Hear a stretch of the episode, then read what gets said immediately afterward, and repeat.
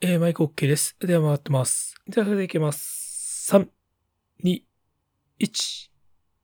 皆さんこんにちは今回も科学の世界から最新のアカデミックな話題をお届けするリモコンラジオ本日のゲストは実験物理学者レナード・ホフスタッター博士カリフォルニア工科大での研究についてお話しいただきますお招きどうも。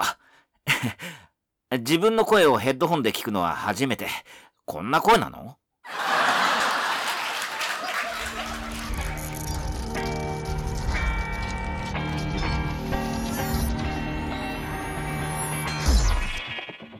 Heroes, Kaiju, Action Movies. Hopeless otaku and occasional guests talk their hearts out. This is Remocone Radio.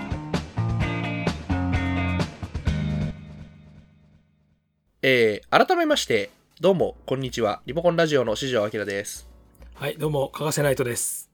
はい。そして、声出しちゃいましたけど。いい、いい、この入り方。この声といえば、えー、皆さんこんにちは。千々和龍作です。よろしくお願いします。よろしくお願いしますはいいやえー、どうもよろしくお願いします。えー、千々和さんは、まあ、あのーまあ、紹介不要な方には紹介不要だと思うんですけれども、ー紹介しといたやっぱりね、わからない人もいると思うんで、ちょっと 言っておかないといけないと思いますけれども。えっと、まあもう本当にお礼とかがせさんがもう本当に人生の一部、あるいはもうバイブル。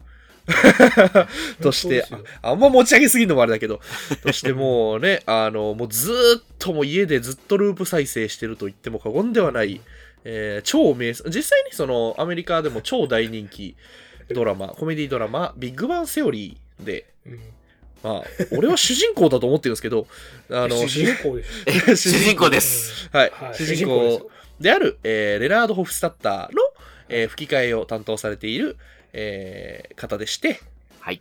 でも他にもね、いろいろと役をやられてますけども。そうですね。あの、一応主役ということにしといてください。いやーしかもちゃんとあの、あれですよ、応用物理学者のレナード・ホフスタッター博士そそうですね。ドクターですからね。博士そうそうそう。と。博士号持ってますか？そうそうレナード・ホフスタッター博士の、えー、と声を担当されておられます、千々和龍作さんです。よろしくお願いします。はい、よろしくお願いします。よろしくお願いしえいやーあの、実はそうなんですよ。僕は、あの、千々和さんの、その、あの、みんなオタクは、その、なんだろう、自分の人生のオールタイムベスト作品みたいなうんものって持ってると思うんですけれども、はいはい。僕のそのオールタイムベスト作品、まあ、いくつかある中のほ結構千々和さんは出演されてまして、うん。あ。のまずまあビッグバンセオリーじゃないですか。はい。うん。でそれからあのゲームのノベルゲームのあの428封鎖された渋谷でっていう。はいはい。でありましたね。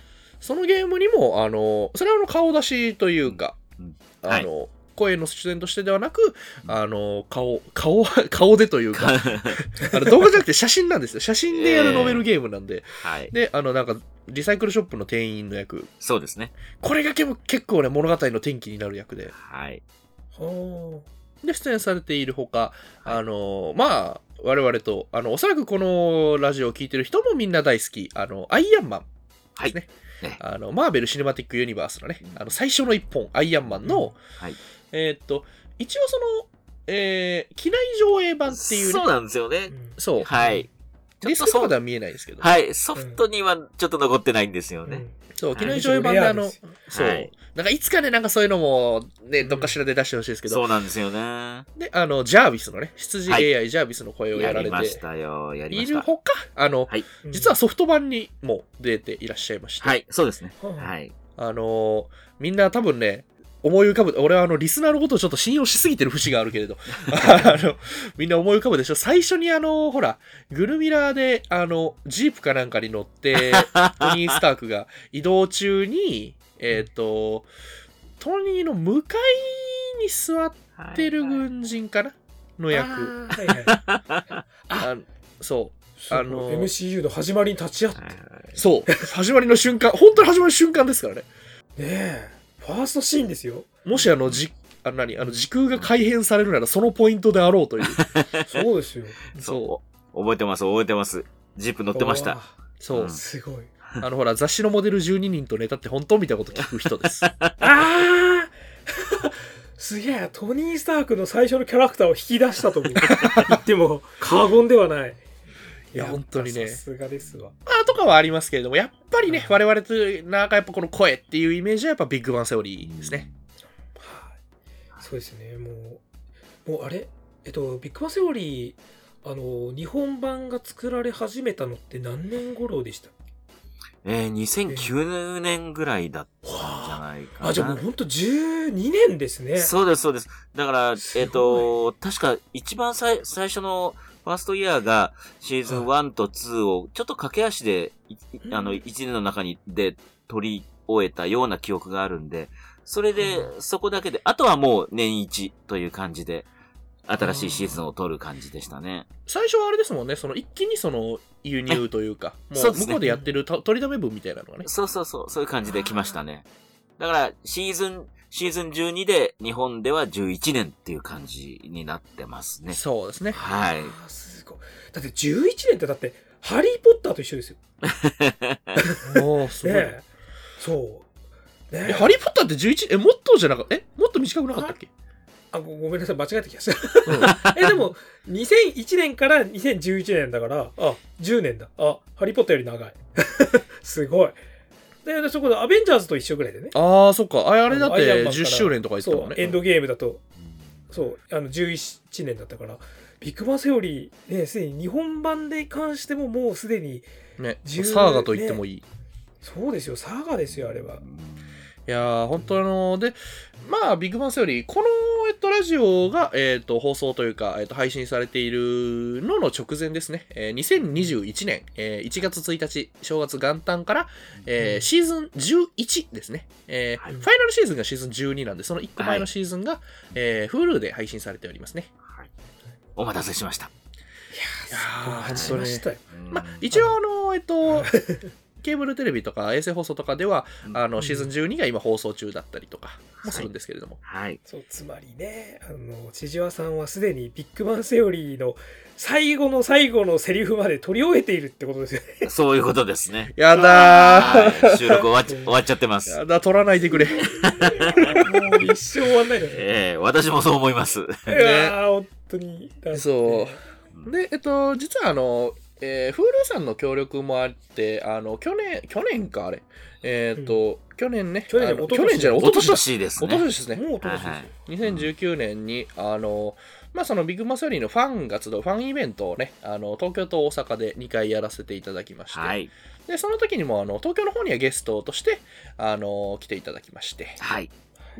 大阪の方でも、あの、なんかビデオメッセージみたいな感じで、本当に急遽出演していただいたりとかして、ねありがたかった。はい。東京は、あの、シェルドンの足立くんと一緒にそうですね。出させていただきましたが。生の掛け合いが素晴らしかった。本当にね。うーん。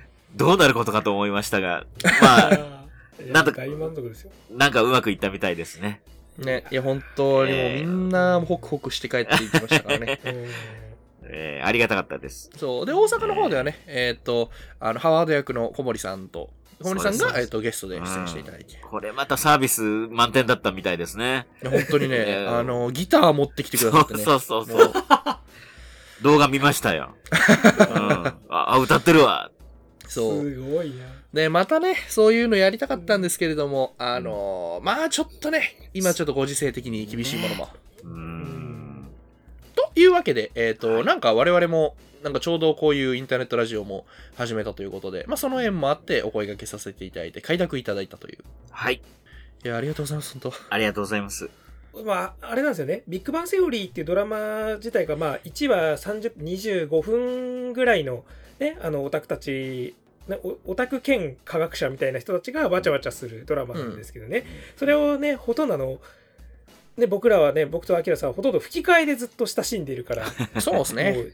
あのぶっちゃけでビッグバンセオリーってそのねあのなんですかシットいわゆるシットコムだから場所がずっと同じ部屋だったりして、うん。正直え映像的な変わり映えってあんまりしないから、うん。結構映像は見なかったりして音だけ聞いたりして楽しんでる 部分があるから実質あの声こそが主役みたいな部分があるんですようん。認識として。そう。だからなんかちょっとね、千々屋さんがここのね、あの、実際にこう、我々のこのね、番組に出ていただいて、あの、話していただくというか、じ実質俺の中では、レナード・ホフスタッター博士が、あの、ゲストに来てくれてるみたいな 感じなので。そうだよね。うんそうそうそうそう。なんかね、結構、おなんかおオタク冥利に尽きるなんですよね。本当に。いやあと、千々さん顔も似てるしね。それ一番言われますね。ね。ー。ええと、時々ネットでも書かれてるみたいですけど、やっぱり、あのーまあ、あの、ファンイベントでもお話しさせていただいたんですけど、あの、やっぱりゲストで毎回、あの、いろんな人が、あの、えー声優の人がね、あの、うん来てくださるんですけど、まあ、レギュラーキャスト以外に、あの、時々、その、いわゆる、ええーエピソード、そのエピソードのゲストということで来る方が、大体、まあ、若い人も多いけど、結構先輩格に当たる人が来ると、もう、その、事前に、あの、映像資料をもらって、はいはいはい。あの、うん予習、予習をしてくるわけじゃないですか、台本をね、元に。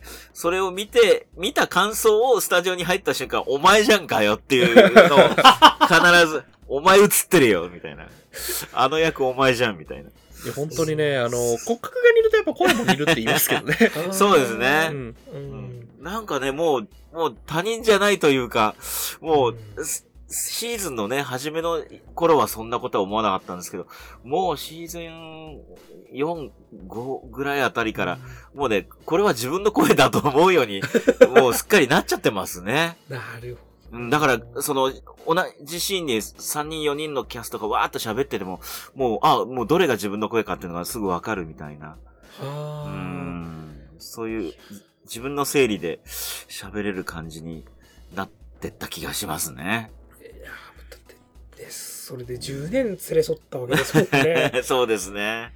すごいなうん。ねそんなこんなで、あの、実際その、ジョニー・ガレキとかジム・パーソンズってなんか、そんなになんかインタビューとかを見てる限り、あんまり実際にオタクではないみたいなね、うん話とかも聞きますけれども、あの、千々さんは結構、ね、なんかあの、割とあの、千々さんってあの、ホームページとかもね、ご自身であったりして、はいはい。それ読んでるとあの、なんか、いわゆるその昔のテキストサイトの趣といいますか、なんか ああ、この人めっちゃ書く人だなと思って。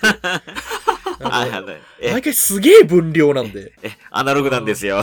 いや、本当にね。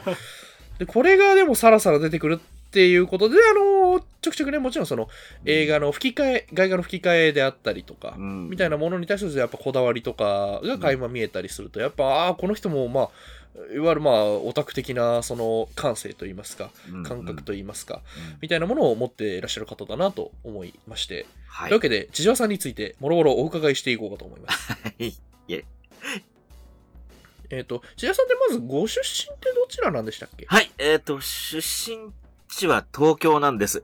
えー、とシティボーイだ。え、東京都北区出身、細かく言うと赤羽なんですけど、僕もう全然記憶がなくて、で、両親が、えっ、と、九州なんですね。で、千々和っていうと非常に珍しい名前で、おそらくうんうん皆さん、あの、この名前にあ人生で出会うことはまずないと思うんですけど、私も千々和さんという人に会ったことはまだ未だにないんですね。あの、いわゆる両親の郷里に行けばもう山ほどいるんですけど、東京で千々和さんに会ったことは私も人生で一度もないんですが、あの、両親が、えー、上京をしてきた後に、まあ、生まれましたんで、出身地は東京なんですが、まあ、そういう、そんなこんなで、両親が二人とも、あの、福岡生まれなんですが、えー気質というか、血というか、そういうものは、まあ、九州人なのかなと思うことが、えー、時々あります。あんまり根拠はないんですが、はい。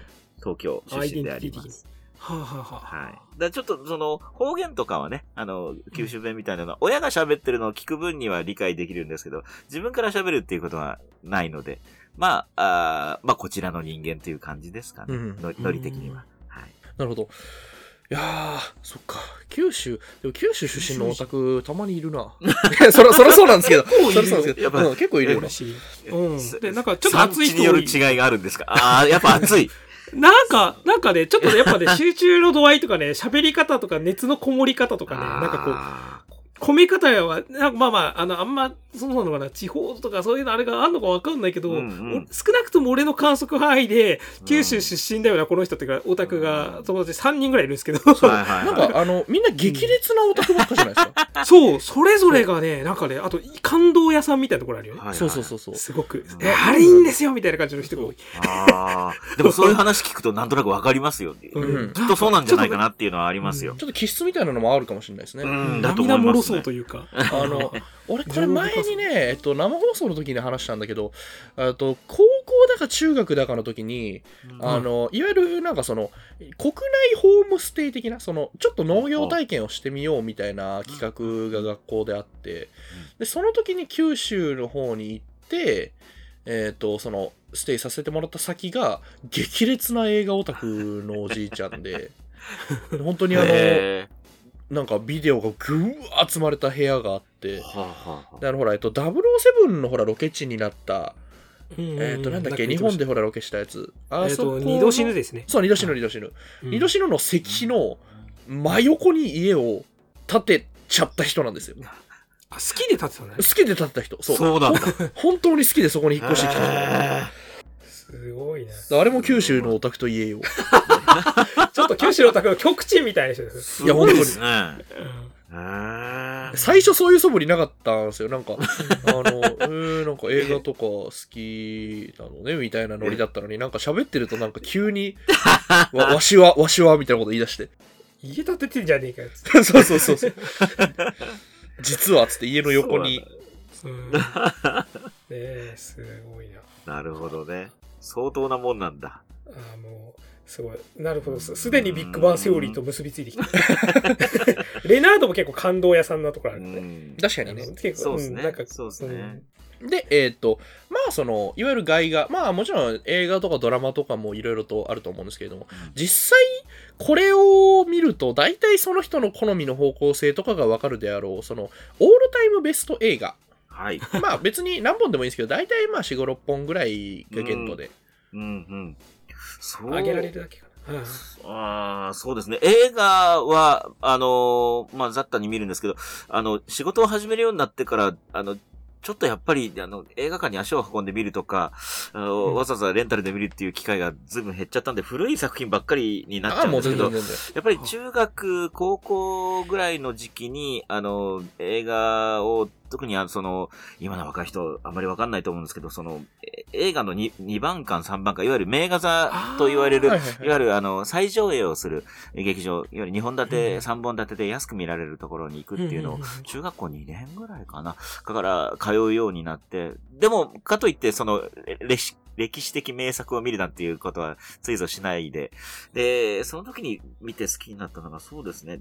すごいベタなんですけど、えっ、と、あんまりオタク的な要素はないんですけど、えーはいミュージカルのサウンドオブミュージックというのがあってこれ。が、ええ、これもきっかけとしては、なんか音楽の授業で、あの、ドレミの歌とか、エーデルワイスっていうのを習うことが当時はあったと思うんですけど、それで、皆さん知ってますよね？この映画って言ったらもうクラスのほとんどの人が、はーい、何度も見たテレビでとかって言ってるのを聞いて私見たことなかったんで、これは見るっきゃないと思って、映画好きを自称してるね、身としてはこれは見とかんとあかんと思って、なんかやっぱそその時たまたま名画座でやっていたのを見て、まあ痛く感動しましてですね、えー、まあこれは再上映、リバイバルがあるたんびに、えー、わざわざ遠出して劇場に見に行くっていうことをしてたりした作品ですね。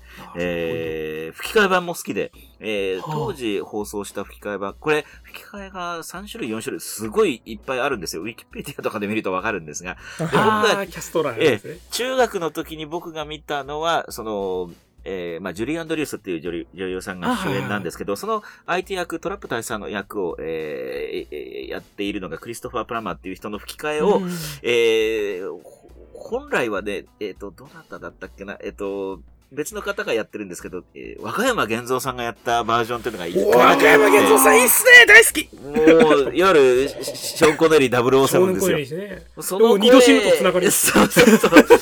それで、えっと、僕はビデオデッキがまだ普及して、そうそうなかった時時期に、友達がね、カセットにとってそれを、なぜか僕にくれたんですよ。お前サウンドミュージック好きだろ？だったらこれやるよって言って。それがもう、あの、ヘビーローテーションでリピートして聞いて。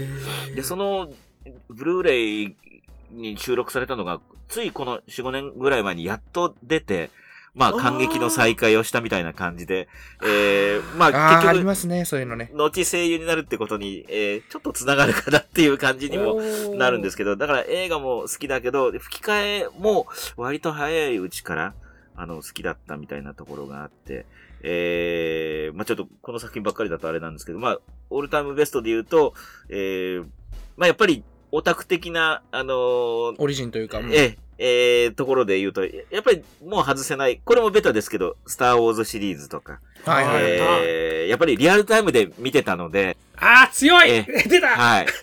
リアルタイムスデーだ負ける。私もギリギリですね。えあーー、いわゆるエピソード4が、えー昭和53年、だから自分が小学校3年生ぐらいの時に、えーはい。見まし一番て、いい時期じゃないですか。そうなんですよ。だからもう、もう、衝撃すぎて、だからえ、帝国の逆襲が、えーやっぱりまだ小学生の時、そして、はあ。えージェダイの復讐、今期間って言ってますけど、これが中学校3年ぐらいの時なのかな。あー。もう朝3時とか4時に起きて、友達と待ち合わせをして、えー友達の家に行って、朝、朝5時ぐらいに、で、始発に乗って、えーいわゆる、い一番上映を見に行くんですけど、もう電車に乗ってると、他のクラスのやつが他の、あの、寮に乗ってるっていう、お前らも見に行くのかよ、みたいなのが、もう熱ねい、ああったんですよ、当時。最そういうのを経験しちゃってるもんだから、あの、後のね、新しい新三部作とかもうん。楽しく見させてもらってるんですけど、やっぱ思い入れというと旧三部作ですね。もうわ、羨ましいし、めちゃめちゃビッグバンセオリーのエピソードにできるやつ。そうなんですよ。だからビッグバンセオリーで、スターウォーズネタが出てくると、やっぱりもあうー、たまらないものがありますね。いや、はありますね、そのなんか、うんその別のクラスの、なんか微妙にね、そんなに喋んないやつでもなんか、あれ、お前も来てんだ、みたいなね。いや、俺、だってあれあって、俺、スター・ウォーズエピソード2でそれあったもん。俺、一あ回も話したことない、なんか、学年のやつの友達が映画館にいたの。友達とか話したことないから友達じゃないんだけどさ、あーってこう言って、なんか俺と目があって、あーってなって、わけそのまま去ってったの。お前をど、か、みたいなね。いいっすね。歴史は繰り返されますね。いいやほんとね。特にやっぱ大ヒット映画ってそれ起こりうるよね。うん。ーうんうんあの、ビッグバンセオリー、それこそね、スター・ウォーズ会があるじゃないですか。ちょいちょい。はいそう、あの、スター・ウォーズパロディ会が。そうそうそう特にあの、スター・ウォーズをみんなであの、なんだっけ、あの、メイザー・フォースにい、ね、あの、5月4日に一気見するっていううん会があって、はいで、あれやっぱ、あの、憧れ、あ憧れっていうか、オタクとしてやりたいなって思ってたから、あの、それこそあの、先ほど話された、あの、ビッグバンセオリーの、その、キャスト、あの、さん呼んだイベントって、あの時の集まりの前日に、実は俺オタクと、あの、スター・ウォーズを一気見する会をやってて、そのまま行ったんですよ、あの会。そう。だから、俺、あのね、あの、千々和さんと足立さんに、あの、スター・ウォーズの、あの、ブルーレイ持ってって、そこにサイン入れてもらう。でも、それは俺の中で正しいですよ。あの、スター、あの、そう、スター・ウォーズ関係というよりも、スター・ウォーズをこういう風に楽しむっていう、なんか、ロールモデルを示してくれたからこそ、あの、俺はこれにサインもらうんだって言ってね、はいはい未だにこう、はい スター・ウォーズ出てないのに。いや、でもね、そうなんですよ。まるで俺が出たみたいな。違うぞっていう。いや、でもまあ、わかるよ。わかるいやよ。そういうこといやね。うんいや、むしろだってさ、スター・ウォーズの中に出てる人たちってさ、俺たちのスター・ウォーズ愛を分かってないじゃん。スター・ウォーズの中の人物だから。ええ変なし。だね、だまあマンダロリアンがどうとかさ、ハンソロがどうって言っても、俺たちの気持ちは分かってないわけだけどさ、ビッグバンセオリーの人物は俺たちの気持ち分かってる。まあね。まあ、マークとか分かってると思うけど。そう、あそう、アクバー提督のほら、あの、セリフの真似をしたくなるとかさ。ああそう、シェルドンやってましたね。そうなんですよ。あれ、あれ大好き。そうやってまし It's a た trap ねってやつそう。そう、じゃああれですね。だから、あの、はい会場がね、あの、アメコミを、あの、あテーマにしたいい会場で、で、私が結局そこの、あの、備品というか飾ってあるライトセーバーを、じゃあこれ使っていいっすかって言って、オープニングそれ持って登場したんですよね。ああ、そうですね。そうだそうだ。あの時はそうですね、お店にあったやつ、あの、新宿フラックスのね。そう。うん、今もうね、ちょっとこう、あれだし。そう。で、僕が、レナードが着ているのとほぼ同じ、あの、ガウンを羽織って登場するっていう演出にしたんですけど、それをライトセーバー持ってって、そろりそろりと出ていくっていう、もうまさに劇中と同じのを再現して、まあ本、当にねええ、喜んでいただけたと。いやジェダイで。えだってビッグバンセオリーなんかだとあれだよね、ライトセーバーさ、いざという時の懐中電灯代わりに使ってる。あ、そうそうそうそう。あれ最高なんだよな、あれわかるって、俺も懐中電灯の代わりに使ったことあるもんと思って、ライトセーバーのもと。な、なんかないかなと思ったら、あったっつってあとあれで、ハワードの部屋の壁もさ、こう、えそうそうそうそう。そうそうそうそうそう。バッテンになってうん。あ飾ってありました。あそう。ちなみにあの飾り方あれですよね。あの、GTO の鬼塚の家、あれで飾ってそう。そう。GTO の鬼塚結構ね、あの、確かオタクで、ライトセーバー飾ってあったんです、確か。あれでだからハワードと同じ飾り方やっぱオタクはあの飾り方したくなるんだなって思ったので、すごく。うんいやー。ねちょっと、そうだから話がビッグバンにどんどん寄せてっちゃいましたけど、ごめんなさい。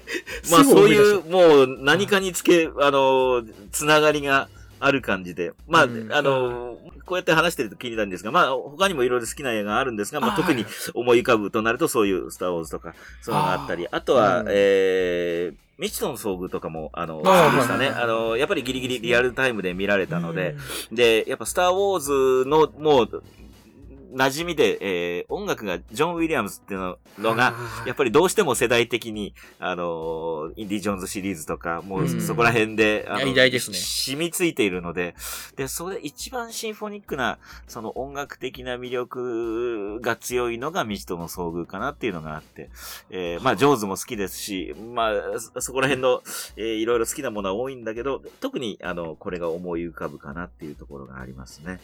ミシソの遭遇もいねスーパーマンシリーズも好きですけどね。そうですね。70年代後半とか80年代の感じの。大体シリーズものっていうのが、あの、多いじゃないですか。今もまあ、うんあ、ああるにはあるけれども、あの、テレビでその、なんか死ぬほど再放送が繰り返されるっていう、ダーティーハリーとか、あうんの、猿の惑星とか、はいはいはいはいそそういうのをどうしてもやってると、内容、もう100も承知なのにまた見ちゃうみたいな。いいですよね。はいそうそう。あの、コマンドの再放送のたんびにあの、熱狂するみたいな感じの。ね、そういうラピュタとか。そうそうですね。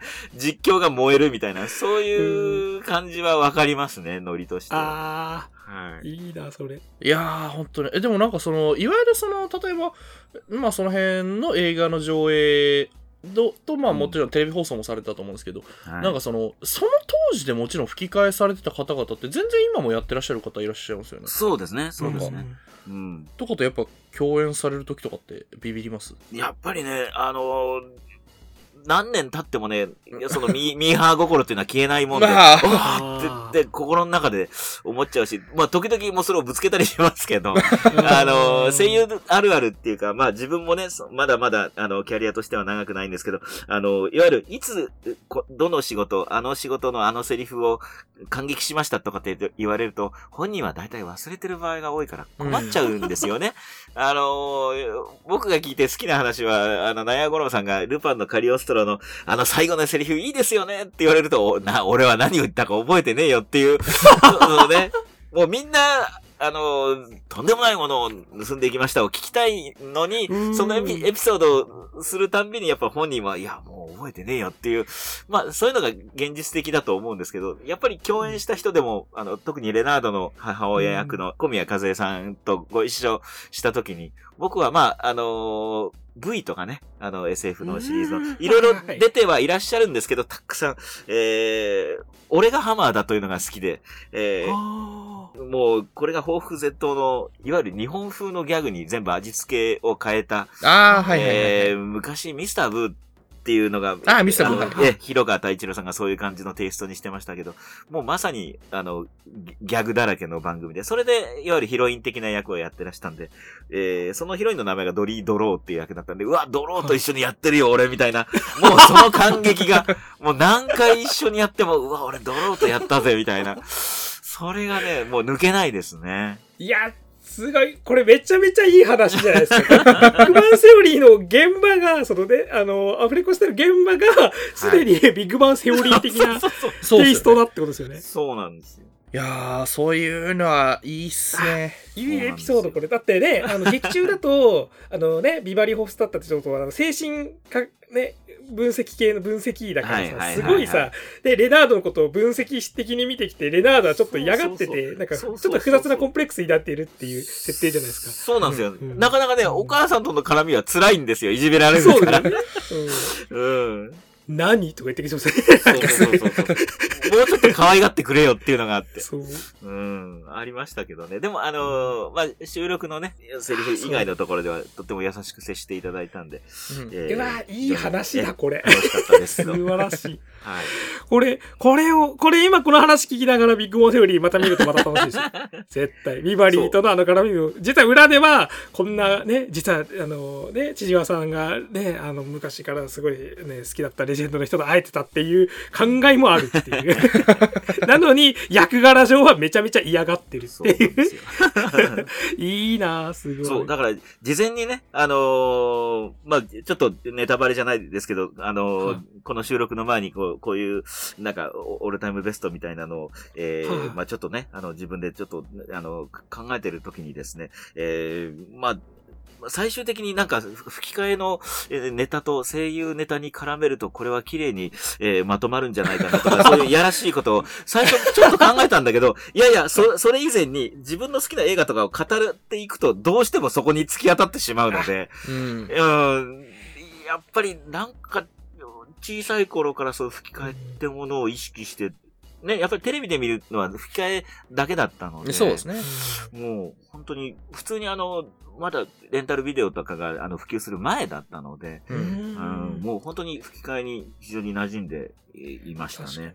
はい。そうですね。まあ、ビッグバンもそういえばあれですね、最初は結構レンタル屋さんでかなり人気の棚みたいな感じで。そうですねなるほど。そうそうそうで、そっからなんかほら、配信っていうものが普及しだして、そううんっていうのが大きいですね。うん。うんだファンイベントで皆さんに会った時に、すごく、うーななるほどと思ったのは、やっぱり、あの、配信で見てるから、皆さん繰り返し繰り返し見てるんですよね。だから、うんセリフをすごくよく覚えてくださってるし、で、このセリフはっていうと、あ、あれはシーズンいくつのこれだよっていうのがパッと瞬時に出てくるあ、ので、そうそうそうそう。これはちょっと、すごいな。でも、ありがたいことだなと本当思いましたよ、あれは。あの、僕らが忘れても観客席から声が飛んでくるから。そう。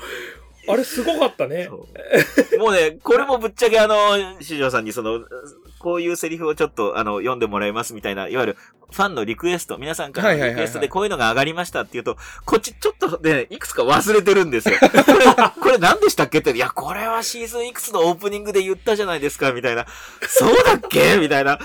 もう、なんかね、つい2年ぐらい前に撮ったセリフなのに、ちょっと半分忘れてるんですよね。いや、あの量だったらね、すごい膨大な量取られてますから。そうですね。あとなんかそんな思いを、なんかその、なうん。まあもちろんその思いは全編にこもってると思うんですけど、なんかその、まあさらっと言ったセリフが逆にその感じが出てていいとかもね、あのうんはい。はい、名セリフになったりとかもありますから。うん。ありますねやー、すごい。いやー、すごいな。さっきほど、それこそね、あの、ナヤゴロさんとの話が完全にここで起きてるってことですね、ビッグバンシー そうなんですよ。オタクの方が細かいことを覚えてるっていう。そうそうそうそう。だからねう、んあの、おオタクの方がね、突っ走って本人にこう、いろいろえーやってもらおうと思うとね、ちょっと空振りするっていうこともまあまああるんじゃないかなって思いますけどね。ですね。うん。なんかうん正直、この収録でさえ、俺はそれがちょっと怖いんですよ。細かすぎて伝わらないビッグバンプセオリーの好きなところを言って、うん本当に伝わらないってことが起きそうだなっていう。いや、大丈夫でしょ。あの、うん後半はね、ビッグバンセオリーの話をガンガンしていくと思うんですけど、なんかすげえ尺になっちゃったな。えっと、もういいんじゃないですか、これ。そうですね。あと、じゃあ、そうですね。あの、なんかその自分のその、本当にもっとちっちゃい子供の頃のコンテンツとか、その、本当に自分の人格を形成したコンテンツとかってあったりします、そうですね。いやそうなんですよ。あの、むしろこっちの、あの、質問の方を、えー声優の方に寄せていこうかなと思って、えーいろいろか考えてたんですけど、いや、無理にじゃないんですけど、えーやっぱりね、あの、まあ、僕のホームページっていうのは、あの、非常にあの、まあ、実はサイトやってるんですけど、あの、アクセスが少なくてですね、えー見てる方少ないと思うんですけど、そういうところに、まあ、見てる方はわかるんですけど、なネタとしてえー書いてることがですね、大体あの、子供の頃に見たあの、あのウルウルトラシリーズとかですね、はい。そう、そういうのが、未だにはこの年齢になっても尾を引いてる感じがあって、やっぱりね、影響大なんですよね。えーで、しかもそれが、えーまたマニアックというか、まあ、限定的に、まあ、ウルトラシリーズもちろんウルトラマンですけど、つぶらやプロの、はいえーウルトラマンと、それから、ウルトラセブン。ここで私止まってるんですよ。で、あー大ですね。はいえその後、シリーズとしては帰ってきたウルトラマン、ウルトラマン S とうん続いていくんですけど、私どうしてもその2本に固執してましてですね。もうこれが未だにあの、えー、なんか自分の中で生きているっていうか、うーん、うん、なんか影響を及ぼしている部分はありますね。うん。あの、だ子供の頃に見てた、やっぱりテレビ、テレビを見、見て、よく見てましたし、えー、まあ、あの、8時台全集合みたいなあのドリフものを見たりとか、えー、年齢もうちょっと上の時でしたけど、あの、八尾井純一の UFO シリーズとかそういうのを、あの、あー意外と、はいはい。意外と友達に馬鹿にされながらも割と本気で見ているみたいな、おい、なんか宇宙人がいるって公式発表されるらしいぜ、みたいな、おお前信じてんの？みたいな、そういう、ええええ青春時代を送っておりましたので、ええそういうところが、だからやっぱそういうなんかね、やっぱテレビ、えまあ映画もそうですし、ええそういうのに影響を受けたっていうのがありますね。で、あのー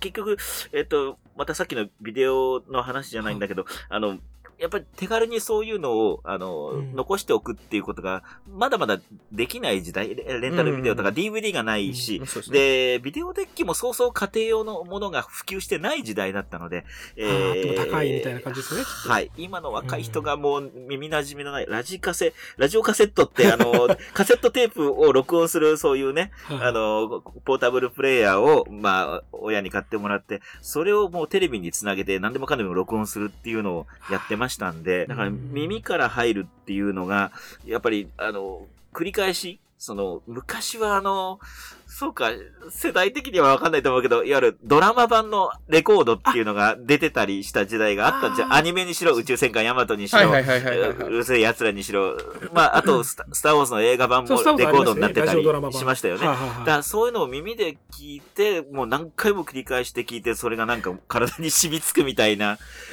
それがだから、やれそのテレビの吹き替えの映画であったり、テレ、シリーズであったり、まあ、ウルトラマンであったり、そういうのをやってたんで、なんかそういうやっぱ音、だからこそ、吹き替えのもので面白いセリフを言う人がいると、これ誰だろうみたいな。えー中学、小学校の高学年の時に、ミスターブーっていう、あの、ね香港のね、あの、コメディ映画を、えーテレビで放送したんですけど、なんか、とんでもないはちゃめちゃな、なんか吹き替えやってたぞっていう、翌日学校で話題になって、あれは一体何だったんだろうっていう、それがまあ、広川太一郎さんが吹き替えてたっていう、あれなんですけど、それがなんかね、やっぱりどうしても、あの、後の声優につながる感じで影響を受けたんじゃないかなと思いますね。うん。いやうんーすごいあれですね。あのちょっと今奇妙な偶然を感じたのがあのね、はい。それこそあのなんだラジカセとかで音だけあのね映像撮れないから音を撮ってたっていう時代から、うん。ある意味、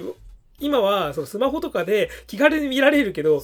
気軽に見られるからこそ音の方がメインで入ってくるっていう感じでビッグバンセオリー見たり、そう、おっしゃってましたもんね。はい。むしろ声とか音の方が印象に残ってるぐらいだから、そうなんか、ね、なんか時代が変わっていろいろ変わったはずなのに、かえって、なんか似たような 捉え方にもなっちゃってて、うん。そでもまた時代が変わっても、だって川瀬さんだってあれだよね。あのほらうん。前言ってたあの映画の音をそのまんまほらあの、うん。繰り返し聞いてたりしたわけじゃん。あああ、そう音だけ出してあ、そうそうそう。俺、結局、あの、あれだから映像見ないで音だけで映画見るはよくやってたので、うんそうそう、最近の、スター・ウォーズもそうだし、アベン見ジャーズもそれでそうそうそう。なんなら俺、もう吹き替えじゃなくても、英語でなんか、英語わかんないはずなのにずっと聞いてたから、だから、あの、全然関係ないですけど、昔、あのね、ちっちゃい頃、ハワイに、あの、おばあちゃんに、とおじいちゃんと一緒にハワイ旅行行ったことがあって、その時になんか俺がちょっと調子悪くなっちゃって、あの、うんホテルで一人で留守番してたんですけど、うんその時に、あの、英語のスター・ウォーズがやってたのよ。あの、エピソード4が。で、それ見た時に、全部英語じゃん。あの、ハリ、あうんの、ハワイだし。で、全編字幕もないのに、なぜか俺、全部セリフが分かって、びっくりしたの、自分。俺、英語分かんのかなって思ったんだけど、単純に俺は日本語のセリフを全部覚えてただけだっていう。よほど見ているってことですね。そう、よほど見てたので、頭の中ではね、ずっとね、あの、柴田さんのセリフが聞こえてたっていう。いいですね。いや、あるあるいや。俺もでもね、あれを、あの、初めて携帯、ガラケーでしたけど、初めて携帯持った時とか、あの、要するに当時ほら、着メロとか着歌は高いから、ああの、携帯の録音機能を使ってテレビから撮ってたーな。ありました。ね。結局、時代が変わってもあんま変わらないのかもしれない。いや、オタクが考えること一緒なんだよね。うんそうですね。あの、俺、あれ、あの、か関係ないですけど、あの仮面ライダーファイズのさ、あの、うんほら、あれ、携帯電話で返信するから。あれを自分の携帯電話に効果音として入れたくて、俺、ファイズ放送中のあれで録音したこと あある。で、押すと、テレリーとかって出んの、音が。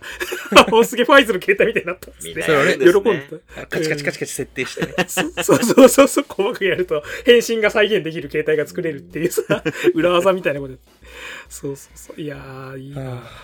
で、えーっと、あっていう感じでした。ありがとうございます。どうしても長くなっちゃってすいません。いや、いやいやいやこれ、いや、これ、いやちょうど、ちょうど二部構成に分けれる。うんで、そして前回までのリモコンラジオはってあれできる。これまでのみたいなやつ。そう、それ言いますよ。にやっ後で撮たってもらえば。あ超りがとうご嬉しいざいます。あの、星が回るやつやりたい。星じゃない、あれ、げ原子ですね。原子ですねそうそうそう。えっと、じゃあ、えっと、これまたちょっと変わるんですけれども、はいあの、なんか、これを買うときにちょっとこだわるとか、あの、うんわざわざその買うときになんかちょっと人こだわり入れるものとか、なんかそういうのがあれば。そうですね。うーんと、あんまり高いものを買うってことはそうそうないんですけど、やっぱり、どこかちょっと依存症みたいになってるところがあって、えー常に何か買うものを探してる的な、えーコンビニに行って目的があるんじゃなくて買うものを探してるみたいな。あ、ありますね。えうんーネットを徘徊してなんかないかなみたいなのはあるんですけど、やっぱりその、なんでしょうね。いや、もう、隠す必要もないオタク気質っていうのが、どうしても染み出てますんで、その、限定ものっていうのに惹かれることは そうそうないんですけど、うんあの、どっちかというと、レアものみたいな。別に、その、少ない数売られたっていうよりは、買う人が少ないだろうっていうようなものを、あ、これ、これが出物になってるの珍しいんじゃないか？みたいな。これは俺が持っといた方がいいんじゃないか？みたいな 感じで、えー、買うことはあありますかね？だから、あの、みんなが等しくまんべんなく持っている売れてるものっていうよりは、なんかこれ、お前それ買うのかよ？みたいなとこで、あの、ちょっと、いちょっと受けるかな？みたいな。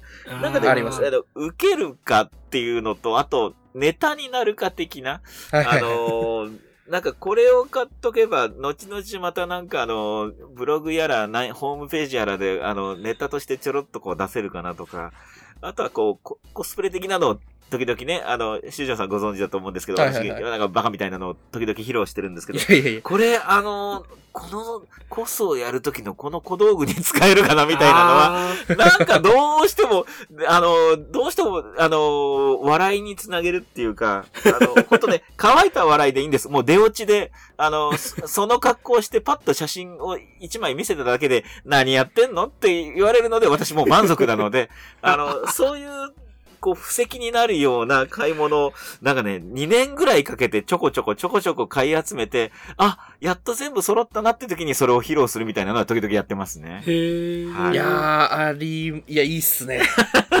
めっちゃこれ、ビッグバトリーで聞いたようなエピソードだよ。ええ タイムマシン買う回とかあったじゃん。あったあった、タイムマシンよくあった。ああね、あの、あの、ほら、剣をさ、やたらねぎって買うとかさ。そうそうはいそうはいはいはいはい。それいつ何の役に立つ出てこないやつだ。そう。あーそうそうだそうだ。いや、ありますね。みそう。見事に俺もね、あれだよ、あの、ほら、ツイッターとかでやっぱ見てると、あの、ほら、なんか、2020年買ってよかったものみたいなハッシュタグとかが回ったりすると、うん俺もはいうずっと見ちゃうもん。ああ、結構面白いのあるしね、いろいろ。そうそうそうそう。で、あう、んこういうのあったんだとかなるとすぐね、買っちゃうからね。ううん。ありますよね。それ、それ持ってんのってこう、わっとこう、みんなが湧くっていうのを想像すると、ちょっと嬉しくなっちゃうみたいな。うん。そういうのはありますね。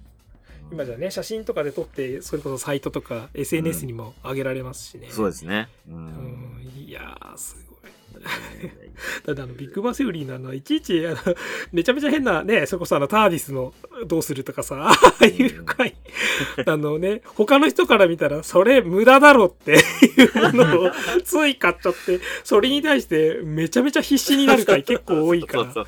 みんなで狂気してる回とかありますもんね。そうあれ一言に覚えないんだよな そうねよし、えーっと、では、えー、そろそろ、えービッグバンセオリー本題の話、はい。めちゃくちゃ喋ったけど、はい。ビッグバンセオリーの話をしていきましょうと。はい。この辺前後編で分けた感じだよね もはやそうっすね。それでもいいねこれね確かにいけると思いますよはというわけで、じゃあ、そうですね。えー、この辺で、じゃあ、後編に続くみたいな感じで。はい。お楽しみに。今回のリモコンラジオいかがだったでしょうか？チャンネル登録高評価よろしくお願いします。